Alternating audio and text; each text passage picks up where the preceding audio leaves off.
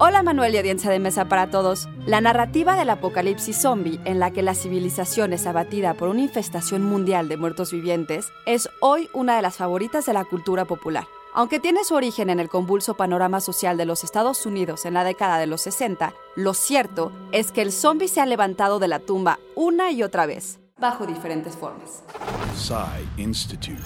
Masterpiece Your Life. And out of their West Indian island comes a tale of terror and voodoo, of witchcraft and zombies. En el folclore haitiano se llama zombie a un cadáver devuelto a la vida por un bocor, un hechicero o una bruja que se encuentra bajo el control de este como su esclavo. Sustancias que sin causar la muerte real producen un coma letárgico más o menos prolongado, como se ve en películas como White Zombie, estelarizada por Bela Lugosi, o The Serpent and the Rainbow.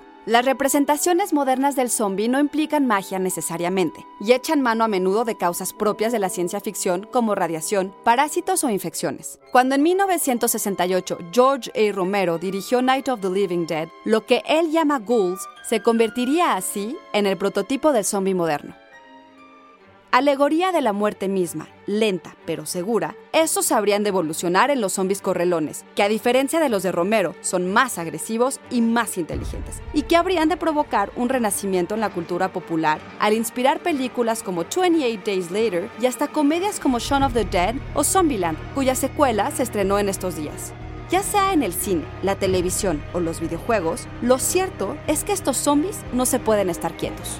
Idea original y guion de Antonio Camarillo. Soy Ana Goyenechea y nos escuchamos en la próxima cápsula SAE.